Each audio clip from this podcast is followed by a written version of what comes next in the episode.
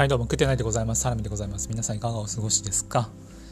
えー、っとですね、まあ、在宅になって、っていうか、まあ、在宅業務をするようになってですね、約、まあ、1年経つんですけれども、その中でどんなことが変わったかなということを話したいなと思います。まずですね、通勤時間っていうのが、まあ、1日にですね、往復で2時間以上、3時間ぐらいかかってたのかな？っていうのが、なくなりましたと。いうところでその亡くなった時間を何に使ったかっていうと最初当初ですねものすごい鍋とかですね 壁とかをきれいに拭いたりとかいう掃除をものすごいやってました。が今現在になってしまうともうそんなことやってなくてですね何をするかというと毎日のように洗濯をするようになってます。はい。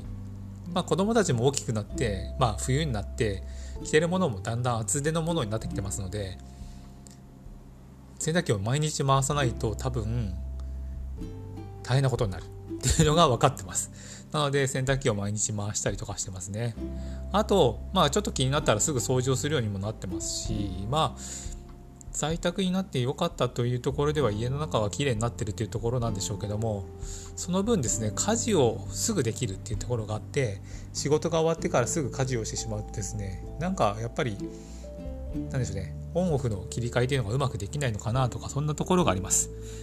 ただですねえーと、一番良かったかなと思うのは宅急便とか荷物の引き取りがですね確実にできるってところですね